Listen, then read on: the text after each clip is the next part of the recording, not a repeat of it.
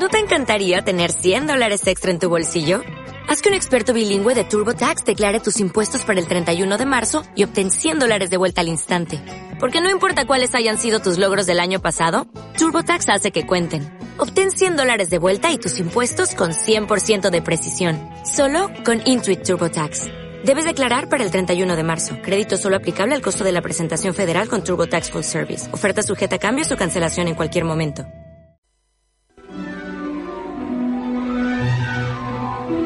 Juro solemnemente que esto es una travesura.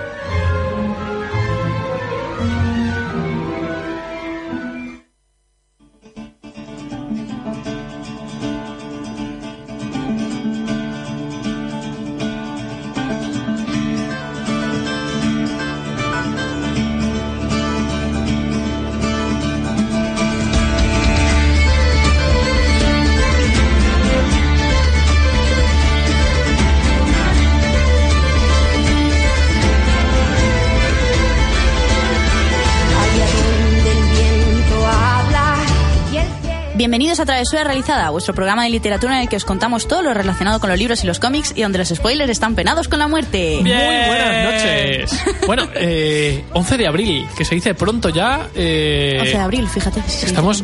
Qué rápido, ¿eh? Mira, 11 de abril. Qué rápido. Ya lo he dicho yo, ya no tiene gracia. Sí, en realidad sí, porque lo digo yo. Eh, cuando lo digo yo tiene más gracia. ¿Cómo se aprovecha del cristal antibalas, eh? ¿Verdad? Bueno, eh, hoy no tenemos en directo ni a, ni a Tere ni a, ni a Magel, pero tenemos eh, a Giorgio, que ha venido a sustituirlos a los dos. Bien, así, sin carga en, en mis hombros, ¿eh? Solo dos. Sin estrés. Venga, va, el No. próximo día todos. En- a ver, en realidad vamos a tener tanto a Magel al teléfono como a Tere con una seccioncilla que ha montado muy guay, que ahora, ahora veremos, pero bueno, que hoy vamos a tener eh, a Giorgio aquí en el estudio con nosotros. Bueno, de hecho, si estáis en Facebook podéis vernos en directo, bueno, a todos menos a mí, porque yo estoy al otro lado de la cámara, que es como que permanezco a la sombra. Y bueno, no- nos comentáis cosillas por ahí. ¿Qué tenemos hoy, Yay? Pues tenemos gambas, tenemos chopit... No, venga, vale, ya me pongo en serio. Eh, pues hoy tenemos bastantes cosas, no sé si nos dará tiempo a todas. Yo prometo ya desde, desde el minuto uno o el dos del programa, que ya no sé cuánto llevamos, que hoy le voy a dejar hablar a Giorgio. Porque en el último programa, con el tema de la entrevista, Al final no fue hubo... Vero Erika sí, ya. sí, sí, sí.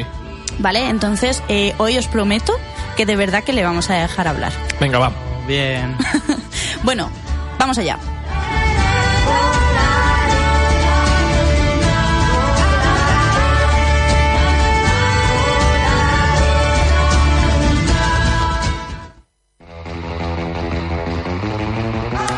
Bueno, eh, vamos a empezar actualizando un poquito el tema de nuestras lecturas, ¿vale? Eh, obviamente no voy a hablaros del reto travesura porque obviamente aún no me lo he empezado y tengo atrasado el del mes anterior. Eso Pero no hablemos de mí, hablemos de Que recordemos, nuestras- por cierto, para los Dime. que quieran eh, cumplir el reto del mes de abril, No que lo que tienen que hacer es leerse un libro prestado. Yo, por cierto, tenemos a Giorgio aquí presente. Lo que voy a hacer es leerme el cómic que me va a dejar eh, próximamente, eh, Eh, basado un poco en la, en la historia de... Próximamente. Define próximamente en los próximos 20 segundos. Ah, sí me gusta. Tenemos eh, un cómic por aquí. A ver, mira, está- si estáis viéndolo en directo podéis ver cómo, Chan, chan, chan, cómo ese cómic Chan, chan, chan, chan, chan. está saliendo de la Dios, Qué bolsa. pedazo de cómic. Qué pasada. Es, bueno, ¡Hala! eh. Se, se- se ve muy bien. El renacimiento de Thanos de Marvel es lo que me voy a leer. Eh, Giorgio, ¿qué me voy a leer? ¿Esto es un recopilatorio de. ¿de qué?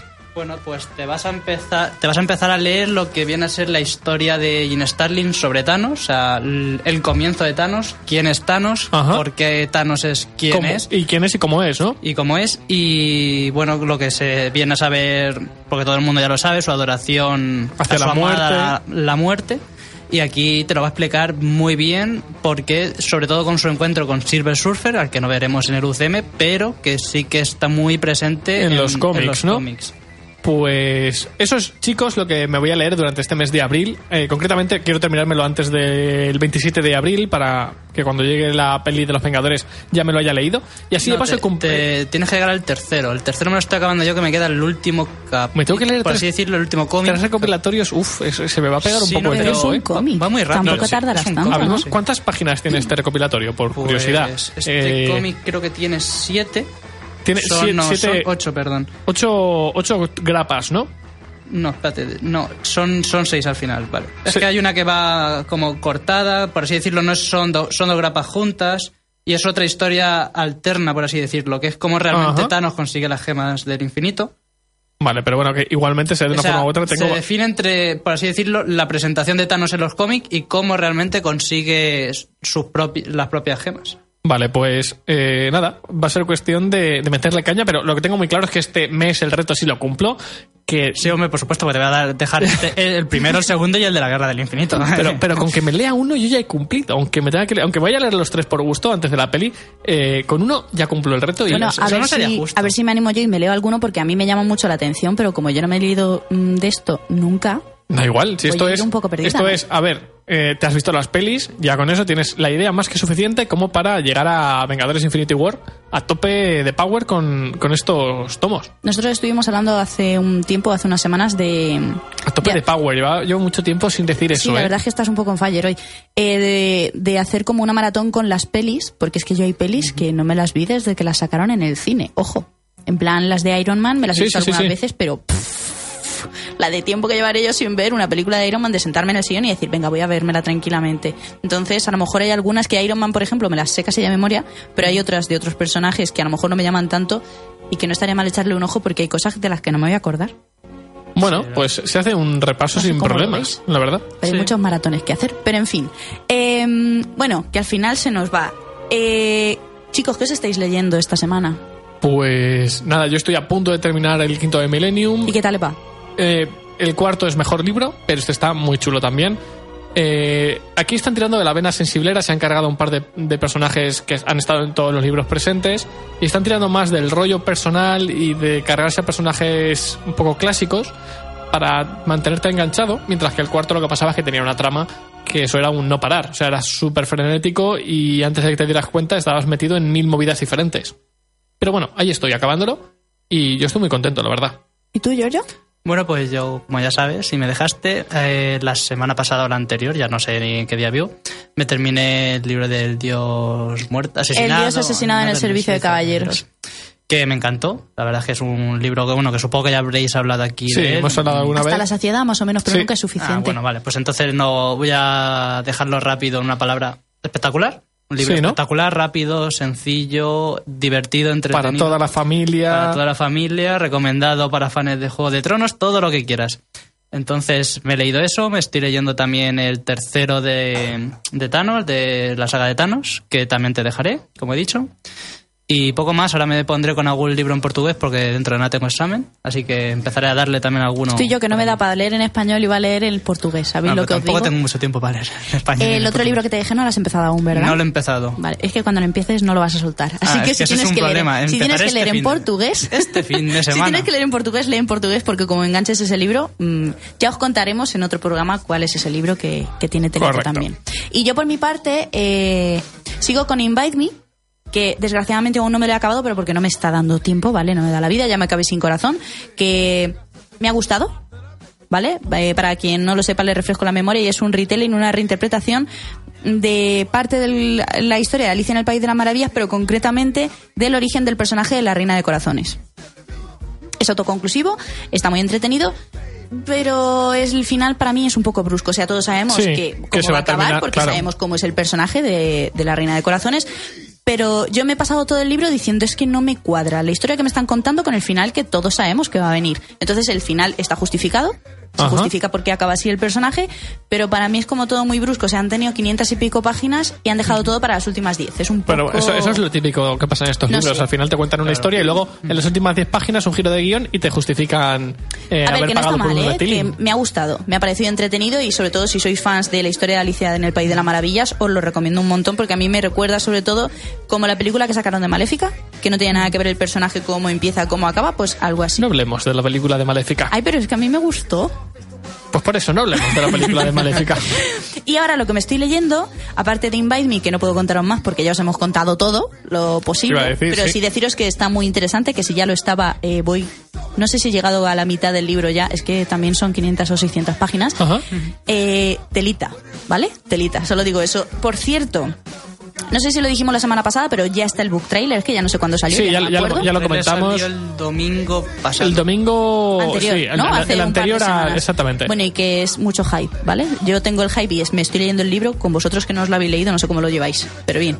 Y lo que sí que me estoy leyendo, que le estoy dando mucho, es La, baila- la bailarina de Auschwitz, de Edith Eger, que es una de las novedades que sacó Planeta hace unos... hace un mes, o una sí, cosita así. cosa- cosita de un mes, mes y medio. Y bueno, pues eh, deciros que la historia nos la cuenta la propia protagonista, Edith, que es una chica que con 16, 17 años eh, la meten en un... eh, se la llevan a Auschwitz, entre Oh, otros... al campo de concentración, exactamente. de sitios y campos de concentraciones, pasa una temporada en Auschwitz y vemos pues todas las penurias Su y el día a infierno día, ¿no? que pasa, su día a día con su familia, cómo va perdiendo parte de esa familia, cómo encuentra a otra allí, eh, la gente a la que conoce, eh, sale por ejemplo el doctor Mengele, el asesino, uno de los mayores asesinos reconocidos Sí, de de la Segunda Guerra Mundial. sí, porque era el doctor Muerte, Sí. tal cual. Sí. Y mm, es un libro muy duro que me está gustando mucho, pero al mismo tiempo es como que tengo que estar concienciada de qué es lo que estoy leyendo porque es una historia muy dura. Entonces te lo va contando desde su más tierna infancia, por decirlo de alguna manera, hasta que sobrevivió a la guerra, porque obviamente si no lo está contando ella, quiere decir que sobrevivió al holocausto. Y entonces nos va contando las distintas etapas de su vida en las que forma parte de su familia con sus padres y sus hermanas, cuando se independiza, etcétera, etcétera. Entonces llevo más o menos la mitad del libro ya y hay que leerlo concienciado de lo que te estás leyendo. O sea, si Vale. vas muy happy, muy tal, no recomiendo este No, no, a ver, es como si te lees el niño con el, con el pijama de rayas Ay, en plan, venga, que, claro, y que fiesta de pijamas. No, y que cuenta muchas cosas y que es un libro que no es apto para sensibles tampoco, una cosa que esté bien. Entonces, no me ha hecho llorar de momento, que no descarto que lo consiga dentro de un tiempo porque aún le queda mucho por contar, pero es un libro muy duro, pero que lo cuenta muy bien. O sea, yo me, eh, me he visto allí. O sea, es una sensación horrible, pero cómo te cuenta su día a día, cómo lo pasa, cómo van sufriendo, cómo ven que no salen de allí, que lo que le están diciendo es que se, que se despidan, porque en cualquier momento las meten en una cámara de gas, es sobrecogedor. O sea, yo estoy leyendo y termino encogida, donde estoy leyendo estoy así encogida, pegada al libro diciendo, Dios, se lee muy rápido, muy fácil y bueno, ya os contaré, me imagino que de la semana que de esta semana no pasa. O sea, yo creo que ya en dos ratillos que tenga lo leeré porque aunque son No tiene pinta de ser especialmente grande el libro. no, son tendrá- 400 eso te iba a páginas o una cosa así, y es que se leen muy rápido. Ajá. Entonces, mm, era una novedad que tenía muchísimas ganas de leer, iba a coger otro libro. De hecho, iba a coger El Señor de los Anillos, pero dije, voy a leerme Vamos este a que por me este, apetece, exactamente. Y ya entonces me paso al siguiente, y me está molando.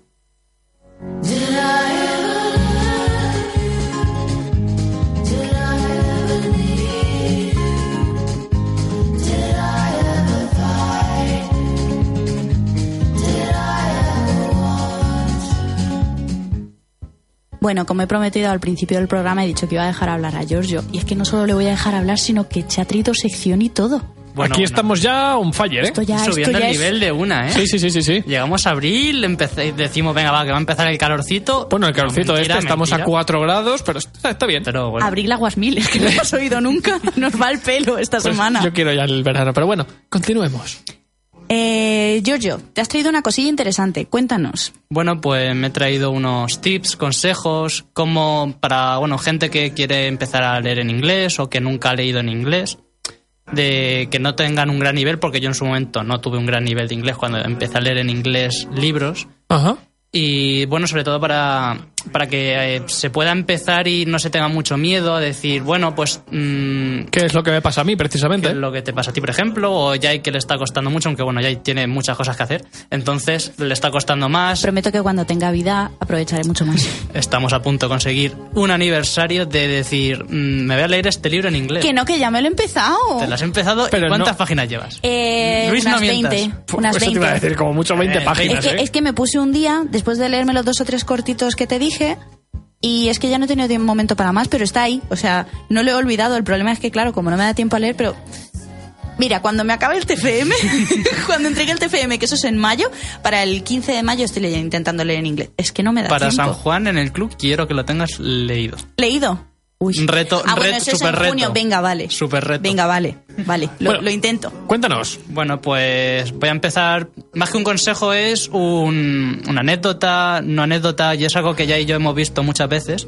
Y es que cuando a la hora de comprar un libro en inglés es como el doble o el triple de barato que en Sí. español. Sí.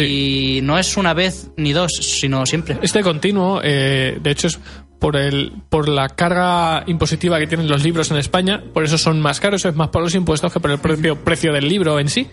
Y como en otros países no tienen una carga impositiva tan grande, salen mucho más baratos. De hecho, yo creo que es el gran aliciente para empezar a leer en inglés, ¿no? El precio de los sí, libros. el precio de los libros es muy barato. De hecho, otra cosa que es muy importante, por ejemplo, cuando estuve allí en Portugal, hace reciente en febrero, te das cuenta de que allí los programas de televisión son en inglés, las pelis del cine van en inglés, subtitulada a portugués, sí, pero estás escuchando inglés todo el día. Entonces, algo que hace que sea más relativamente sencillo llevar un libro en inglés. Exactamente, porque al final estás escuchando el idioma todo el rato. Eso es.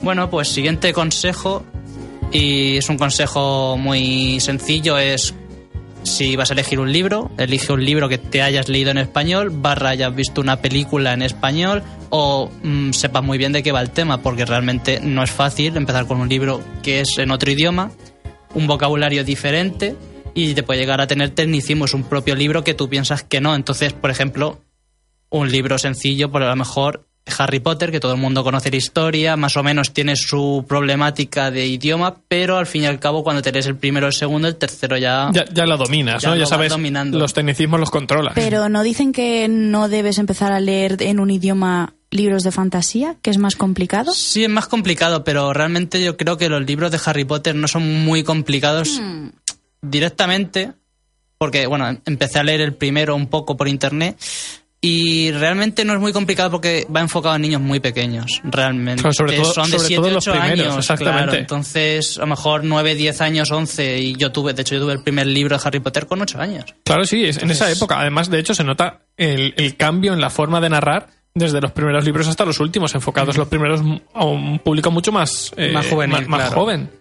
Pues no es mala idea. No, la verdad es que no. Entonces, tú sí que recomiendas que sea un libro que ya por lo menos ya te has leído antes, ¿no? No, bueno, no es que te hayas leído antes o sobre Que ya todo lo que, que lo conozcas. que sepa de qué va la historia o Sí, sí, a lo mejor sí. que te hayas visto una película. Vale, que por lo menos sepas lo que está el niño pasando, del ¿no? pijama de rayas sabes en todo momento Claro. qué pasa porque la película se hizo muy famosa en su Exacto. momento, entonces todo el mundo sabe de qué va el libro.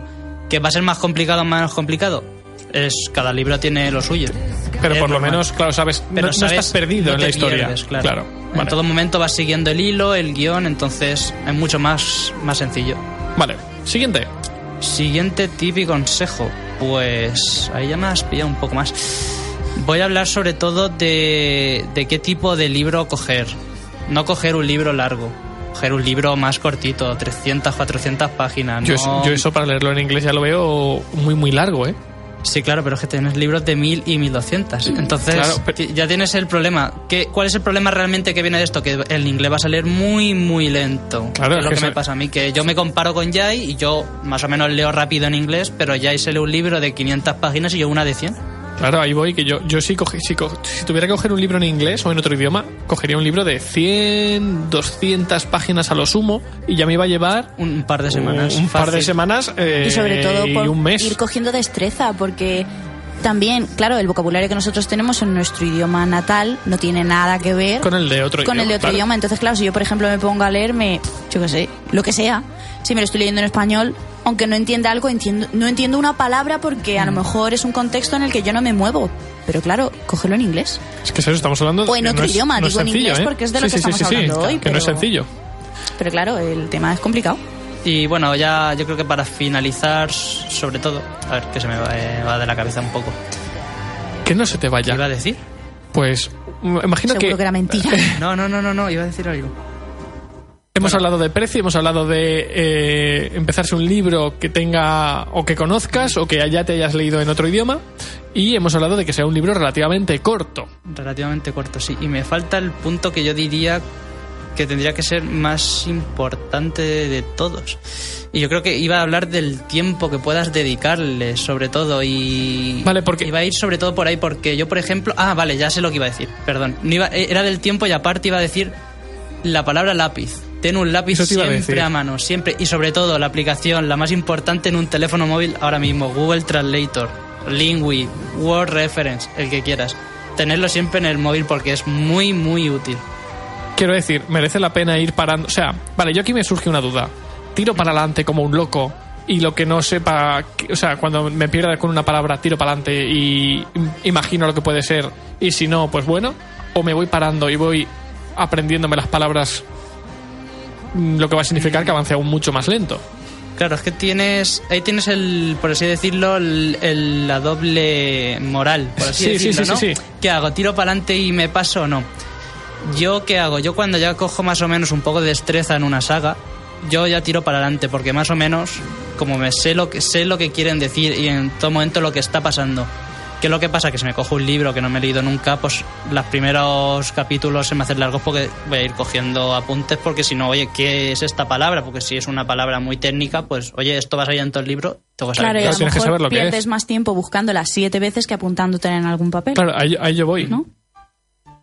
Claro, entonces si Hmm. acabas más acabas antes, yo qué sé, poniéndote una notita o cualquier cosa a pie de página, de decir, ¿esto qué es? Lo busco. Entonces acaba ya el capítulo, lo vas buscando, realmente enti- vas entendiendo qué, qué Poqui- quiere decir. claro, poquito a poco al final con el contexto también lo irás sacando. Claro, porque en el contexto sacan muchas cosas. Realmente sí, yo que sé, si se están peleando dos personas, pues sabes cómo va a acabar la pelea porque lo va a poner, pero realmente no sabes si, yo que sé, si le ha dicho algo, le ha dicho otra cosa. en- Sí, que eso al final va a ser un poco sobre la marcha. Sobre todo por la marcha, sí. Vale. Qué guay. Bueno, pues con este último consejo, si quieres, ya ahí pasamos a la microsección de Tere. Me parece estupendo.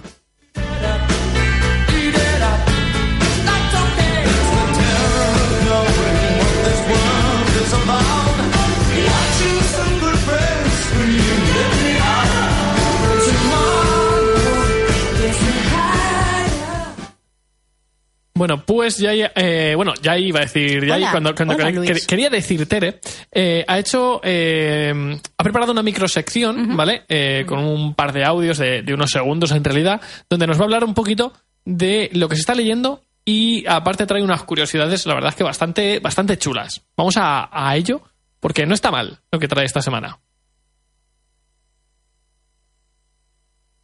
Vamos a ver si lo oímos. Un segundo, un segundo, un Cosas segundo, que se va a oír. chicos. Eh, nada.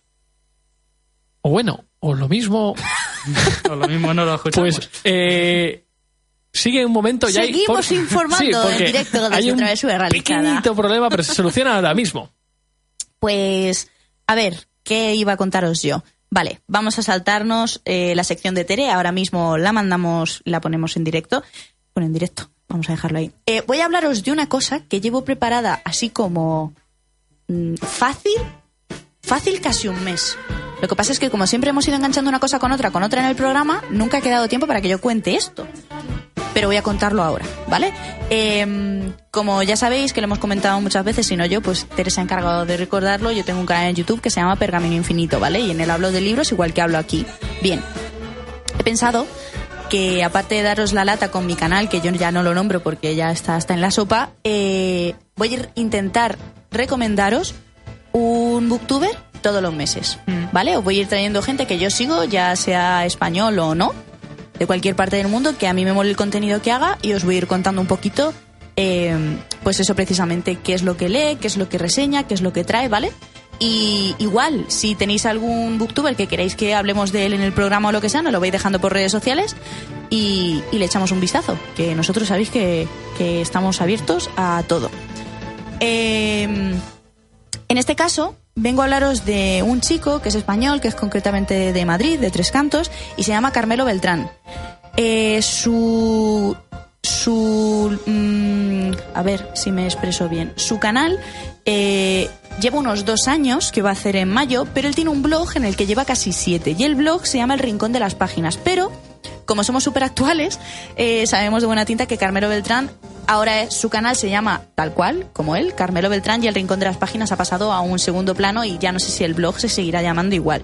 Pero bueno, ¿por qué os traigo a este chico? Pues porque aparte de que me encanta cómo habla, que se expresa súper bien, que Luis y yo lo conocemos en persona, nos vimos en Madrid hace unos meses, em, os lo traigo ahora concretamente porque en el mes de marzo, claro, yo, mi idea era hablaros de él en marzo, ¿vale? Para que os hagáis una idea. Primero cuando hablamos de, de las novedades y tal, lo quería meter ahí, pero bueno, no pasa nada. ¿Por qué? Porque hace un montón de especiales en su canal. Lo que a mí me cuesta la vida, él lo saca como, como comer pipas. Es una cosa que tiene una facilidad asombrosa. Entonces, por ejemplo, yo venía a hablaros de él concretamente ahora porque en marzo se montó una sección que englobaba todo el canal que se llamaba Fantasy March. Y eso quiere decir que todos los vídeos que subió en esa semana, que eran entre dos y tres vídeos, ojo, Iban enfocados a eso. eran todos de fantasía. Fíjate. Todos. En cuanto a autores en concreto, eh, sagas, personajes dentro de algún libro y de alguna saga, em, reseñas suyas. Una auténtica pasada. Lo que mola de Carmelo es que se curra un contenido increíble que no sé de dónde saca el tiempo y de dónde saca las ideas, porque yo llego a un momento que digo, ¿por qué no se me ha ocurrido a mí esta idea con lo que mola? Y por ejemplo, yo cuando lo conocí fue eh, por el contenido que hacía sobre el Señor de los Anillos, porque Tolkien, por ejemplo, le mola mucho y hace unos vídeos súper chulos. Y yo, por ejemplo, a día de hoy, el vídeo que uno de los vídeos que más me ha gustado es la reseña que hace de Juego de Tronos, del primer libro de Canción de Hielo y Fuego de George R. R. Martin, y otro en el que habla de em, me parece que ha cumplido 22. Él se mete siempre con mi edad porque le saco unos años, pero bueno, me parece que ha cumplido 22 años y con su cumpleaños hizo un vídeo hablando de los 22 libros que le han marcado en su vida. Entonces, guay. la verdad es que hace un contenido muy chulo que os recomiendo, que luego os dejaremos las redes sociales por ahí. Y bueno, Carmelo me imagino que se habrá quedado un poco a cuadros porque además es seguidor del programa. Así que no pienso decirle nada. Así que Carmelo, espero que lo estés escuchando y, y acordándote de nosotros. Y ya sabes que estás invitadísimo a venir aquí. Si te da por ahí, nosotros, mm, por nosotros, estupendo. Así que. em, Nada, deciros eso, que el canal ahora mismo se llama Carmelo Beltrán. Si os metéis en YouTube lo encontraréis. Es súper activo, sube muchísimo contenido. Sí, la verdad es que sí que Entre sube dos y mucho, tres- ¿eh? Entre dos y tres Vídeos a semana. vídeos a la semana, eh, eh, respondiendo comentarios, haciendo crítica de libros, entrevistando a autores. Eh, hace una semana de autopublicados, no sé si es en mayo o en junio también, que se la curra un montón. Eso te iba a decir, sí. Hizo un especial de leer autoras hace unos meses. O sea, es un canal súper activo y que mola mucho. Bueno, pues ahora lo que vamos a hacer es, eh, ya has terminado de hablar de Carmelo, que yo también os lo recomiendo. La verdad es que eh, no suelo ver contenido de muchos booktubers, de hecho, de muy, muy poquitos, pero Carmelo la verdad es que hace un contenido que a mí, la verdad es que me gusta mucho. Os lo recomiendo, echarle un ojo. De hecho, tiene bastantes seguidores para el tiempo que lleva. Sí, ahora mismo no te sé decir. Creo que está en nombre, pero tiene- 7000 puede seguidores ser, ya. Sí. La verdad es que está, está subiendo como las boa. Y lo que vamos a hacer es. eh, tenemos a, a Magel ya al teléfono para que nos, nos cuente un poquito qué nos va a traer hoy, que sé que tiene una sección preparada. Magel, ¿estás por ahí? Hola gente, ¿qué tal? Pues Hola. muy bien. Buenas. Voy por ahí, os estoy viendo, esto del, del directo mola que lo flipáis, ¿eh? Claro, Sí. estás, estás ahí escuchándonos, bueno, Sí, viéndonos eh, desde Facebook, ¿no? Sí, sí, sí, o sea, la verdad es que mola, mola mucho. Yo siempre lo suelo ver en el programa, pero verlo desde fuera y ver lo que hacéis ahí espiando mola un montón. Me está encantando. Pues nada, cuéntanos. A ver, pues, eh, como no he podido entrar antes, por desgracia no he podido estar allí, eh, yo quiero hablar del que me estoy leyendo esta semana por dos motivos. Uno, porque he leído algo diferente del TFM esta semana. ¿Has dicho el qué? Sí, sí, sí. Pues es un cómic que me ha gustado tanto que digo, mira, yo tengo que participar en el que me estoy leyendo esta semana. No me lo puedo guardar porque me ha encantado. Se llama Nimona. ¡Ay, ese está genial! Lo he oído hablar un montón. Lo, lo ha escrito una chica que se llama Noel Stevenson y es su, su primera obra, ¿vale? Entonces, eh, además, fíjate, me acordé de ti porque lo recomienda, en la portada lo recomienda a Rainbow Rowell, que es el autor, la autora de Leonard Park y, y una serie de libros así. Sí, Fangirl, Moriré besando Sí, exacto, Snow. Eso exacto, entonces, de hecho, Eh, hemos, por habla- eso- hemos hablado de ellos en el canal, o sea, en el programa además, ¿no? Claro, Sí, por, por- eso, pues, esa autora la, la recomienda y dije, Odo.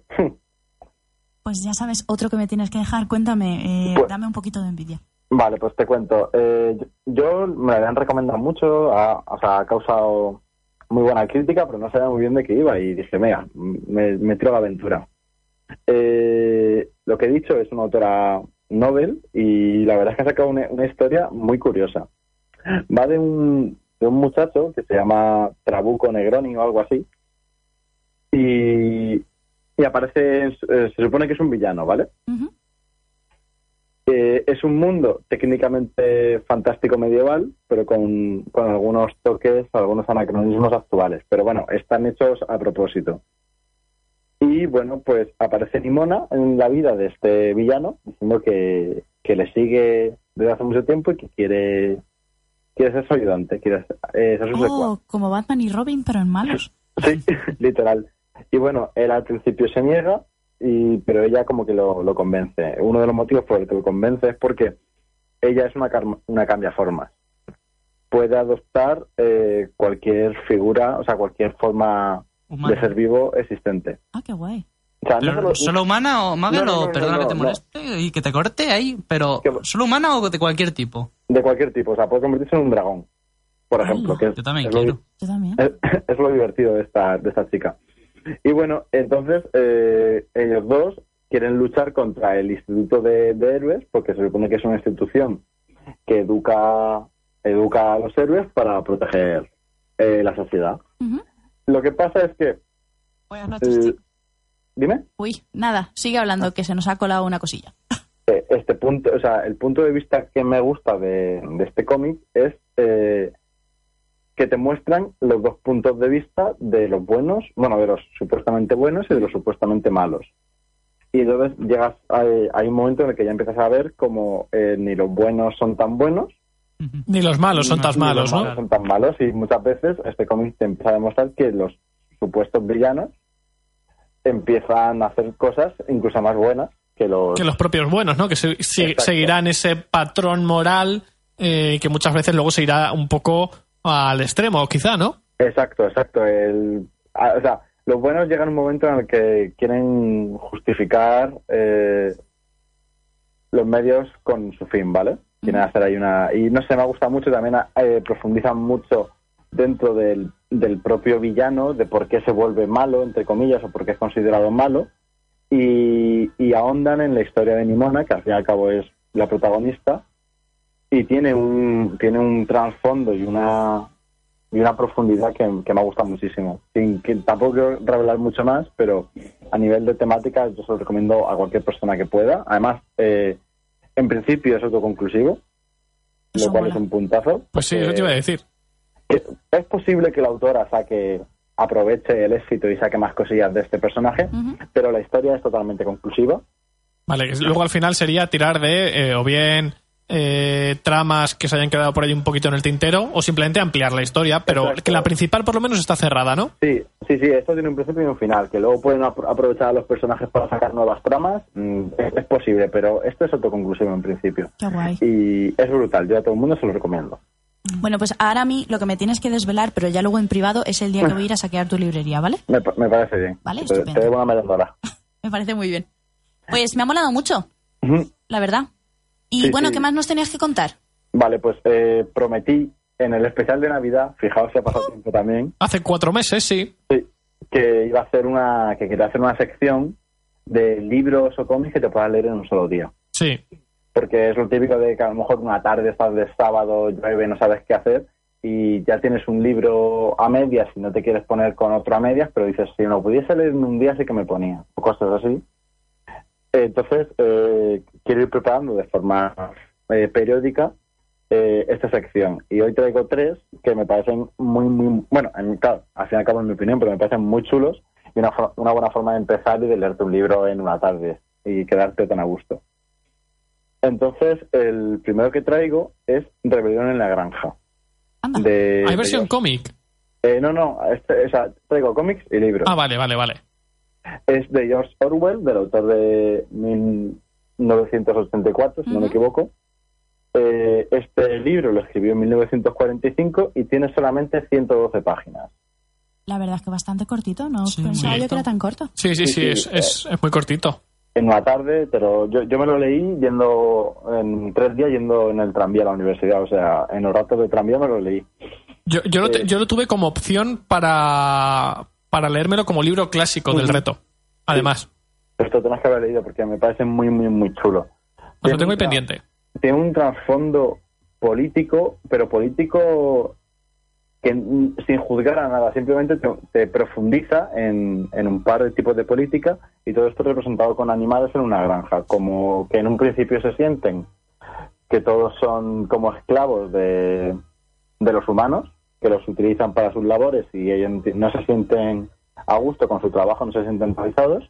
Ajá. Y entonces los propios animales como que dan un golpe de estado en el cual se supone que todos van a van a conseguir estados humanos y todos van a ser exactamente iguales eh, y van a hacer los que a cada uno le quiera, por así decirlo. Y luego la, la novela va mm, te va mostrando cómo al fin y al cabo eso no termina de ser, De, de- posible de ser porque- real, ¿no? Claro, y hay, hay tipos, razas de animales que como que empiezan a...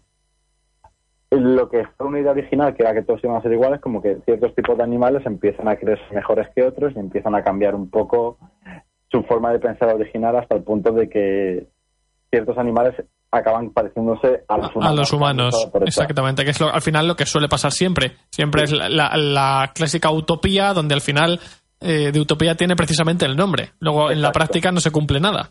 Exacto, entonces eh, me pareció un, un libro que disfruté muchísimo, muy ameno, muy divertido, con situaciones muy, muy locas por parte de los animales, pero que al fin y al cabo mm, tiene un, un trasfondo educativo y político brutal. Entonces, creo que cualquier persona que tenga una tarde, ya no pido más, pido una tarde, debe- deberá leérselo. Pues sí, porque eso en realidad en una tarde cae. 122 páginas es, es cortito y luego con lo típico de que 112, no 112 es- y al final Fíjate. seguramente luego la edición tan, sea, sea la típica de, de libro pequeñito que es letra grande y demás. O sea, Sí, eso sí, irá sí. rápido. Sí, la verdad es que yo ya digo, en, en un ratillo te lo lees. Guay. Luego sí que traigo un cómic que se llama La broma asesina. Vale, sí que has comentado alguna vez algo de ella, ¿verdad? Sí, es, está escrito por Alan Moore y es una historia de Batman. y el Pero más que de Batman es del Joker. Realmente eh, este cómic tiene 64 páginas, ¿vale? O sea, te lo lees en media no hora. tiene nada, ¿no? Nada, fíjate, un cómic de 64 páginas te lo lees en media hora y con, con tranquilidad, es decir, disfrutando de los dibujos y todo. Y bueno, la historia es, es, eh, una historia del Joker, básicamente, en, en la cual el Joker se escapa de Arkham, otra vez, básicamente. Eso te iba a decir, como, como si fuera nuevo ya, ¿no? Sí, y, y te va mezclando dos, dos tramas. La historia de, del Joker, que lo que quiere es, eh, bueno, compra un, compra un parque de atracciones y, y lo transforma en una especie de juego para Batman. Para Batman y sobre todo para James Gordon, el, el comisario. El comisario. Exacto. ¿Y por qué James Gordon? Porque él es un libro, es un cómic duro, ¿vale? Vamos a avisar que no es un cómic para menores de 18 años, me atreveré a decir. Ajá. Eh, el Joker lo que quiere demostrar es que eh, con un mal día él lo que va a hacer es torturar psicológicamente a James Gordon y lo que quiere demostrar es que cualquiera puede tener un mal día y ese mal día puede eh, significar un antes y un después y un descenso hacia la locura de el mejor hombre, el hombre intachable, que en este caso es representado por, por el, el comisario. De hecho, yo es- este cómic eh, he visto la, la adaptación que se La hizo hace poquito, eh, animada, 2016. que además se ha hecho con, con la animación de la serie clásica que vimos en los 90. Sí, Y, y la verdad es que la historia que cuenta está muy, muy chula. Sí que es cierto que es lo que dices. Es un poquito violenta, un poquito dura para mayores de 18. Ujú. y, pero está genial. O sea, lo que cuentan está muy, muy chulo. es, es brutal. O sea, nada más que por trama y por trasfondos es por lo que se hace famosa, pero es que luego además fue una de las primeras veces que se le dio un origen al Joker. Entonces hay una historia paralela que se va entrelazando y te cuenta el, el origen del Joker. Nunca te llegan a decir quién era, quién era realmente, pero te cuentan la historia de, de una persona normal que, Que se terminó de- exactamente.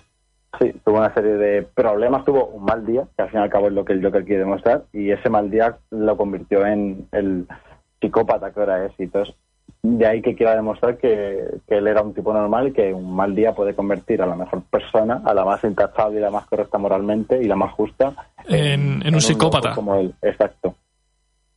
Entonces, también, 64 páginas, recomendadísimo.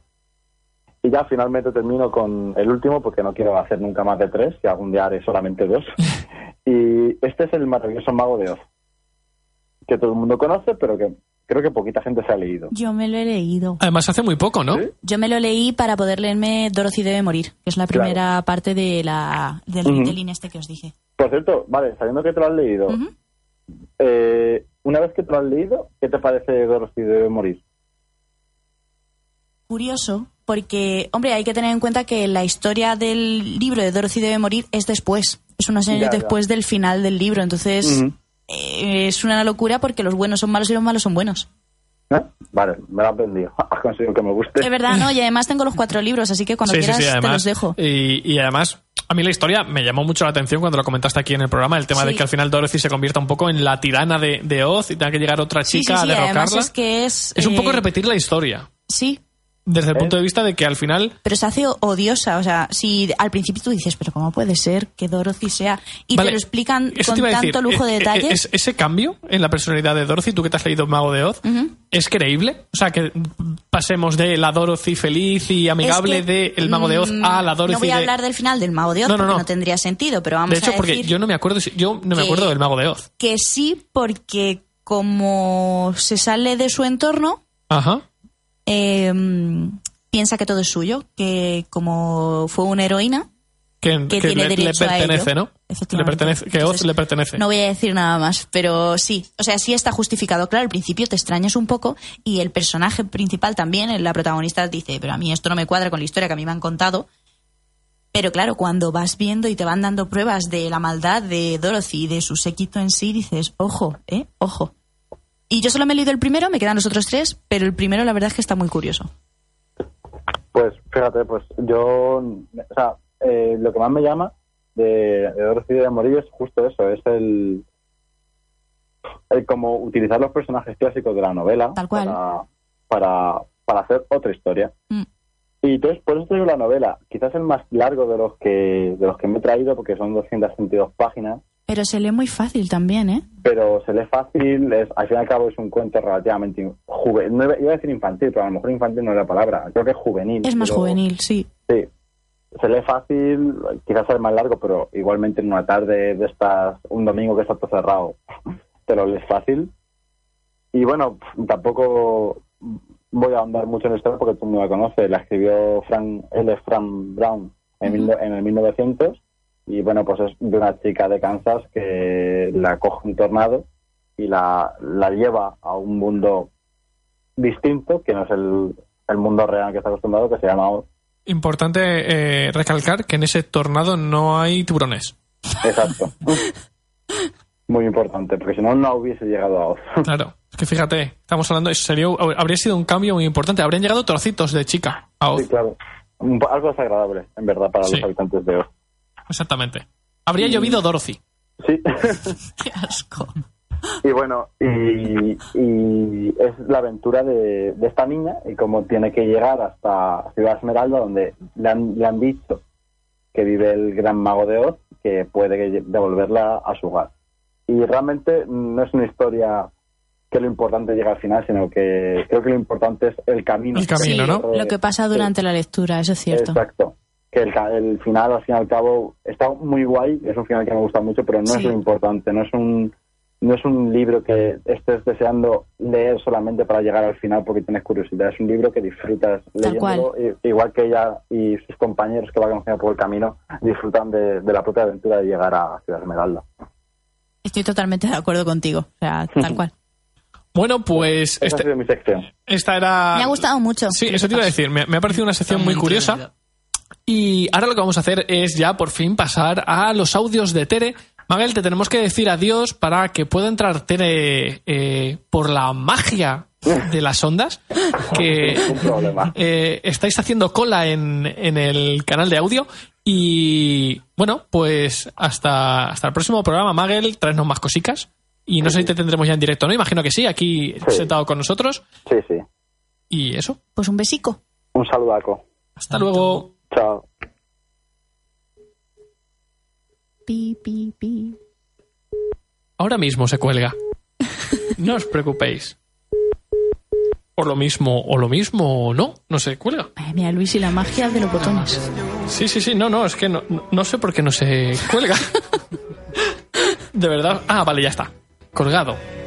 ¿Habéis visto? Eh, yo con esto siempre digo lo mismo. Hay que recalcar que es un programa en directo hecho por profesionales y que como buen programa en directo No hecho, por ti, ¿no? ¿O hecho sí? por profesionales Ah, que sí, sí, sí. somos, Míralo, míralo. eh, en ocasiones ocurren cosas como que se quede un pitido ahí, Lo pero de lo de guiñarme menos. un ojo tiene algo que ver con que... Ah, sí, sí, sí. Y ahora, minutos musicales.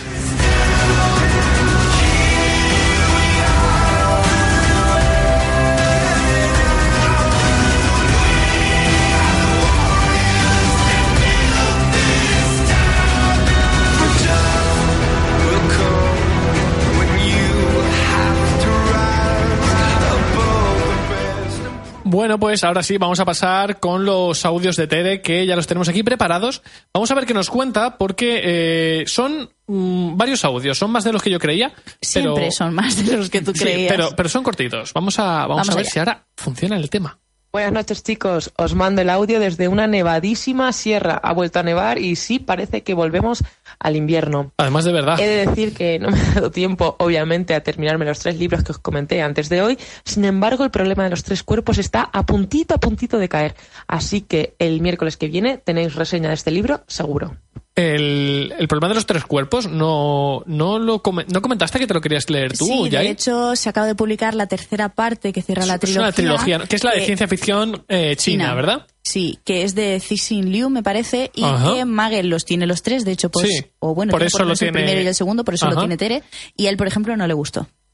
Y a Mientras mí eso tanto, me dio he hecho una pequeña sección curiosidad. con un top 3 de libros con alguna característica curiosa. Ah, mira. Bueno, pues hoy va de tops la sí, cosa. la verdad es que sí. Bueno, ya sabéis lo amante que soy de los perros en general y de las mías en particular, así que siempre que caen en mis manos algún tipo de libro sobre estos fantásticos compañeros de vida, pues eh, me lo leo eh, de golpe.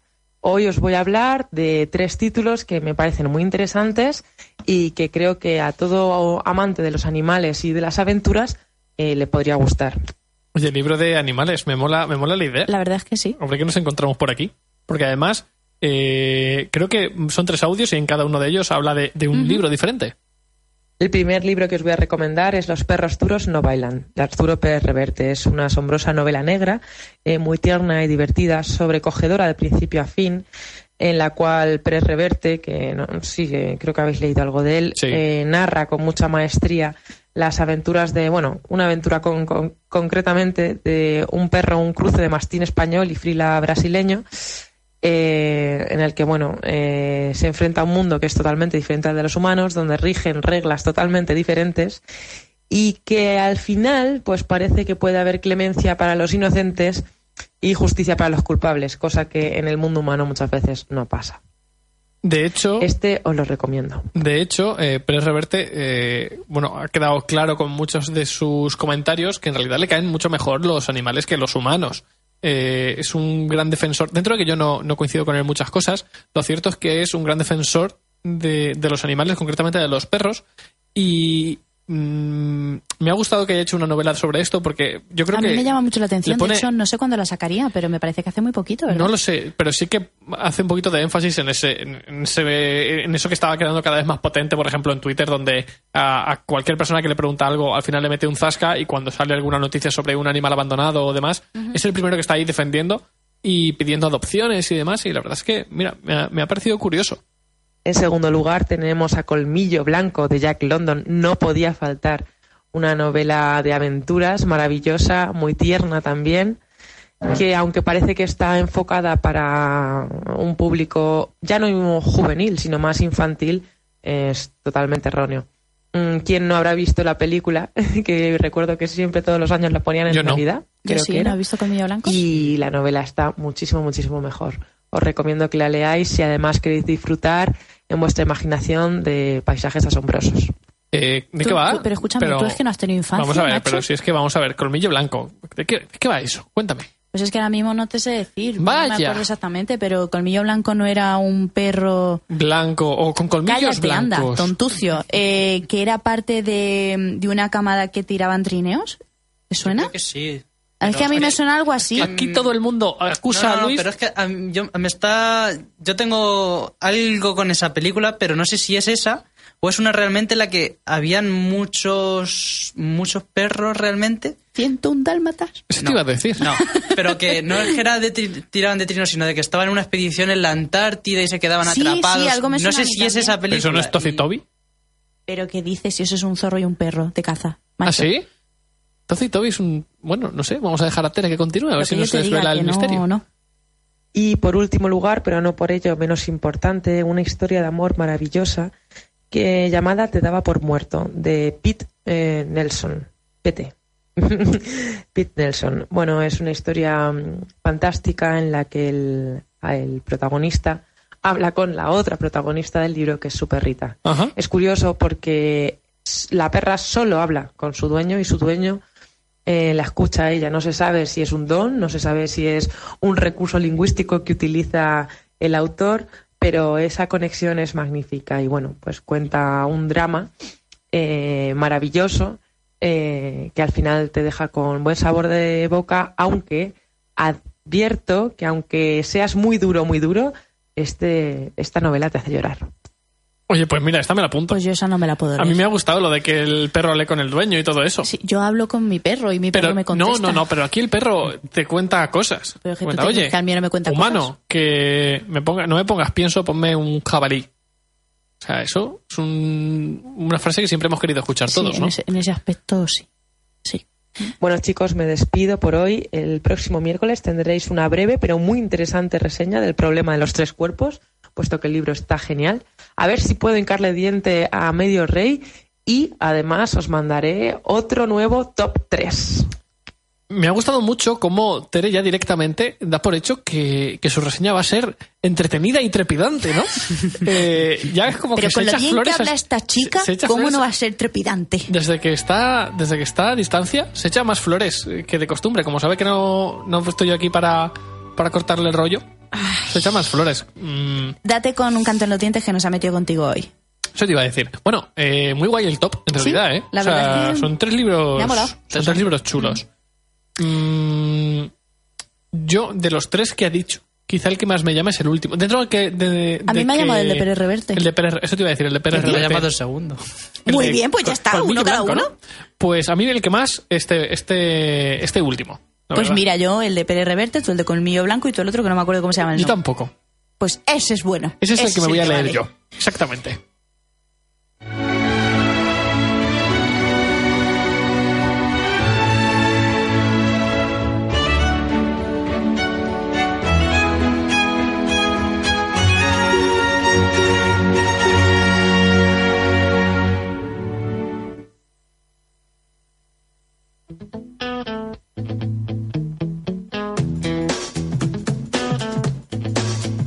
Este... ¿Se me escucha? ¿No se me escucha? Sí, sí, sí, sí, ¿se me sí, escucha? Uy, pues yo no me escucho nada. Estupendo. Eh, no me pongas la banda del Señor de los Anillos y del Hobbit porque ahora el problema es que los quiero ver en bucle. Pues eso no es ningún problema, nunca. Bueno, Bueno, más o em, menos. Luego, luego comentamos ese problema. Sí, ¿verdad? Se va la lista de cosas pendientes que hacer. Súmala, súmala. Em, para estos últimos ocho minutos escasos que quedan de programa, eh, he pensado que como hay muchos programas que nos pasa esto, que nos quedan unos 10, 12 minutos como mucho, em, y que hay veces que tenemos ahí esos minutillos de decir, bueno, vamos a hacer una recopilación tal. Hoy me he traído una pregunta, Venga, ¿vale? va. Que es en plan debate, a ver qué sale de aquí. Vosotros cuando os leéis un libro, eh, el papel del protagonista Sí. preferís que sufra? En plan, me refiero, ya no a que sobreviva o no, sino que sufra o que se vaya de rositas. Por ejemplo, un Harry Potter que aunque lo pasa mal, los que lo pasan mal son los de alrededor y él sale un poco más de rositas. O alguien, es que claro, no os habéis leído el nombre del viento, el protagonista del nombre del viento se lleva guarrazos hasta en el carnet de identidad. Y eso que no tiene. Yo siempre que siempre prefe- preferiré que sufran. De hecho, cuando no ocurre, o sea, cuando alrededor se muere todo el mundo, o, o aún peor, cuando eh, ni siquiera los, los personajes de alrededor lo pasan mal o, o mueren y, y alrededor todo el mundo está muriendo, o sea, personajes secundarios, eh, el bando enemigo, todo el mundo muere y luego el grupito este de protas, eh, mm, después de mil batallas permanece ileso, a mí me parece súper absurdo y me saca muchísimo de la historia. Me ha pasado la última vez en una corte de rosas y espinas, niebla, furia y etcétera, etcétera, donde eso me ha sacado muchísimo de la historia constantemente, pero pasa en esos libros y en muchos otros. O sea, no puede ser que nos presentes a un villano terrible, eh, capaz de eh, arrancarle la cabeza a un tío con sus propias manos, eh, una batalla entre miles de personas donde todo el mundo está muriendo, y luego resulte que tenemos al grupo de amigos que, ¡ay, qué colega eres! Echamos unas bromas en medio del combate, o le meten un tajo, pero luego en realidad no ha muerto, cuando otra persona le apuñalan un poquito con la espada en un pie y se muere. O sea, es que me parece súper absurdo y son cosas que me sacan muchísimo de la trama. ¿Y tú, Giorgio? A mí lo que me molesta sobre todo en ese tipo de casos es que te ves venir lo que va a pasar. Pero a un punto de decir, de ver una película, de decir, le queda media hora a la película, o a un libro le quedan 100, 200 páginas, y dices, es que eso es lo que va a pasar. Pero eso ocurre cuando no sufre. O sea, cuando no sufre, sabes lo que va a pasar. No, y a veces sabe- cuando sufre también, cuando se está ahí que no puede sobrevivir, al final se va, pega un salto, un helicóptero y se va de rosita. Claro, pero, pero hay libros, claro, por eso os digo, porque eso es- demuestra que al final no está sufriendo en el fondo. Pero cuando Porque de verdad- sufre y se escapa, pero... Pero, pero ¿y cuando muere? O sea, o cuando eh, no acaba bien. Los hay. Hay muchísimos Sí, libros sí, hay. que en el fondo eh, tú estás leyendo la trama y dices, Dios, se acaban de cargar al prota o mm, el malo va a ganar o lo que yo que sé, X motivo o X cosa que, que por fin se alejan un poco de eso, de lo que dices de, sé que por muy complicado que sea todo, el grupete de amigos no le va a pasar nada, o al prota no le va a pasar nada, o sé que estos dos al final, por mucho que pase, van a terminar juntos porque es una historia de amor, y todo eso es lo que al final me saca de la historia totalmente porque es como, es que en realidad sé lo que está pasando desde el minuto uno, y a mí eso me echa muchísimo para atrás. Bueno, Y- Claro, sí, por ahí, por eso está José R. R. Martin. Por vídeos, Mira, por, ej- libros. por ejemplo, es, eh, lo- a mí lo que más me gusta de, de esos libros es, es eso. Eh, ¿Dónde ocurre Que nadie está a salvo. Exactamente. ¿Dónde ocurre eso también? En la rueda del tiempo. En la rueda del tiempo puede morir hasta. Nadie está a salvo. En la rueda del tiempo puede morir hasta el apuntador. De hecho, eh, por ser protagonista, no te libras. O sea, eh, ahí no te libra nada. O sea, puede ser más, menos prota, pero si te toca, te ha tocado. Y eso es lo que mola. En Juego de Tronos, el problema, que, que llega un momento en el que te hueles cuando se le ha acabado el boleto a un personaje. O sea, ya sabes cuándo va a morir. Y entonces tampoco. No siempre. No siempre, pero muchas veces ya te hueles Hay cuando va a ocurrir. que ruedan cabezas y no lo ves venir. No lo ves. Sí, eso y, es cierto. y- y cosas que dices, pero esto cómo hemos llegado aquí. Claro, luego cuando te lo lees otra vez o te ves la serie o te ves cosas y dices, hmm, vale, ahora puedo ver estas miradas, estos cruces, pero hay tantos detalles, tantos personajes y tanto, tanto, tanta información que no, no, que no, no, no te da tiempo. ¿Tú qué opinas? Pues depende, porque por ejemplo, yo siempre que me cuestiono esto, pongo esos dos ejemplos, pero claro, es que vosotros no puedo deciros más datos porque no os habéis leído el libro, pero por ejemplo, el día que os leáis El nombre del viento, eh, veréis la diferencia de que Harry Potter, por ejemplo, no voy a dar más detalles por si alguien no ha leído los libros, ni uno ni otro, pero Harry Potter pasa muchas penurias, las pasa, pero las palizas se los llevan otros. Sí, en realidad a él no le pasa nada nunca. Me refiero a que los heridos, Es muy los- falso. Las, lo- las bajas y todo, hombre, también tenemos que tener en cuenta que al principio es un este mucho más infantil. Ya, pero, pero- luego, por ejemplo, yo me pensaba que iba a sufrir un pelín más, pero claro, porque ya era más adulta y lo pensaba de otra manera. Pero, por ejemplo, eh, Quoth, que es el prota del Nombre del Viento, de Patrick Rothfuss, eh, es que, es que desde el minuto uno yo digo, pero este tío va a ser el protagonista porque no va a durar. El, los libros que haya, Ajá. con las que le están dando, es que no, no. Entonces, claro, no es lo mismo tener un personaje que se lleva palizas a diario que tener un personaje que sus tíos no le quieren. Claro, El tema es totalmente diferente y claro, no puedo comparar, los comparo esos porque es el primer ejemplo que me viene a la cabeza, pero Que tampoco tiene padres.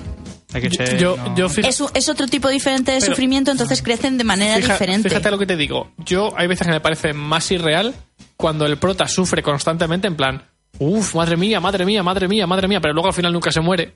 Porque es como, macho, eh, También se hacen está- más fuertes, Claro, depende, depende pero- del caso. Pero lo típico de, lo estamos poniendo en mil situaciones súper complicadas donde mm, parece que va a morir, parece que va a morir, parece que va a morir, pero ya a la, siete, a la séptima dices, "Mm, parece que va a morir, pero vengo de que ocurra lo mismo seis veces antes. Ya no me lo creo. Hmm. Entonces, yo lo que quiero es, parece que va a morir, parece que va a morir, uff, ha muerto. Esos, esos son las historias donde al final dices, es que Pues tengo mira, que estar muy atento porque un- en cualquier un momento pasa algo. protagonista, Perdona, un protagonista que sufre, no voy a decir cómo acaba, pero que sufre y sufre bastante y con razón. Por ejemplo, es Katniss, la de los Juegos del Hambre. Esa tampoco lo pasa bien. Mm. No, no. Vale que tiene un inicio difícil, Pero ahí sí conforme va avanzando hecho. la historia, por ejemplo, está sufriendo con ella. Ya no sufren los de alrededor, que aparte. Pero es que ella ya tiene su... Sí, sí, sí, aparte de tener su guerra interna, que eso es independiente, eh, sufre. Sufre, Pero, pero en el que- caso de Katniss sufre, pero, pero la autora lo hizo lo suficientemente bien como para que la ponen en situaciones muy, muy, muy, Muy de- extremas. muy extremas un par de veces solo, para que digas, uff, mira, ha salido con vida de aquí, y en el resto pues está ella Sí, pero, su- super- super- pero que no, ahí no ves en plan, Buah, me ha sobrado totalmente. Claro, ¿sabes no, no, es lo que digo, que lo hizo muy bien porque Mm. en situaciones de Dios, es que parece que va a morir y al final no, te las mete las justas para que aún te lo plantees. Pero si hubiera abusado mucho de eso, al final dices, sí, sé que no va a morir. En cambio, lo hace, lo hace muy bien. Lo hace muy bien eh, esa autora en la trilogía. Bueno, pues nos hemos quedado sin programa, chicos. Es la hora de acabar. ¿Cómo lo veis? pues como que se nos ha pasado muy rápido, pero bueno, hemos, hemos aprovechado, hemos hecho un poquito de todo esta semana. ¿Os ha gustado lo de la pregunta? Sí. Pues me voy a hacer una lista de preguntas y las voy a ir soltando así. Venga, va. ¿Vale? Porque Sí. el tema es que, claro, hoy como solo estamos tres, parece que, que no, no hay tantas Si hubiéramos estado uno más, a lo mejor no nos habría dado tiempo a comentar tanto, pero bueno, eh, lo vamos a ir dejando por ahí. Y nada, chicos, pues eh, nos vemos la semana que viene. Eh, espero que os haya gustado el programa y recordad, travesura realizada.